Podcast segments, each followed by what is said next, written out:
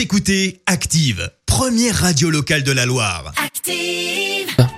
Et maintenant, l'actu média et les audiences télé sur Active. 9h30, on parle télévision à la radio avec Marie Dufour et avec les audiences pour commencer le film de TF1 en tête hier soir, Marie. Oui, comme souvent, Agent presque secret pointe à 5,3 millions de téléspectateurs, loin derrière France 2, avec un thriller français autour des 3,1 millions. L'enquête sur les barbecues de Capital sur M6 a attiré 2,7 millions de personnes. Et puis, gros carton pour euh, Arte qui diffusait un western de Tarantino. Vous étiez 2 millions hier soir. Et Jean-Pierre Pernaud est de retour à la télé. Oui, on l'évoquait déjà vendredi. Hein. Terminer les duplex à la maison et le télétravail, entre guillemets, pour le journaliste de 70 ans.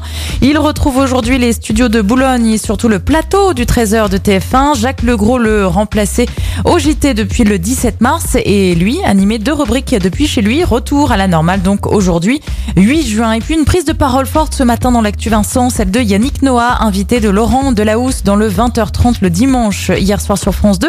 L'ancien tennisman de 60 ans se dit gêné par le silence des sportifs blancs sur le racisme. Ça fait du bien d'entendre aujourd'hui euh, Kylian Mbappé, son gars, mon fils, Noah, prendre la parole. Peut-être que pour euh, beaucoup de jeunes, c'est important de vous entendre dire les choses aussi et prendre la parole. Avant, il y avait C'est une bien forme... que les jeunes s'en occupent, mais moi, ce qui me gêne, Ouais. ce sont tous des métis ou des noirs. Pourquoi? C'est une injustice qui, qui parle, qui devrait parler et en tout cas sensibiliser tout le monde. Donc vous dites aux autres sportifs, par exemple, blancs, s'ils peuvent s'engager, dire les choses. Oui, parce que leur silence me gêne. Ça va plus loin que ça. Voilà, Yannick Noah sur France 2 hier. Ah bah c'est dit quand même, Hmm. c'est clair. Et puis les autres programmes de ce soir Forrest Gump a propulsé Tom Hanks au rang de star du cinéma américain en 94. Il est diffusé sur M6 ce soir et puis retrouver un autre classique bien de chez nous, Camping sur TF1. Ah oui, c'est pas, c'est pas la même ambiance. Non, Et très bien. c'est sûr. On verra ce que ça donne niveau audience euh, demain matin. Rendez-vous ici à 9h30. Merci Marie. Merci. La suite des hits sur Active avec.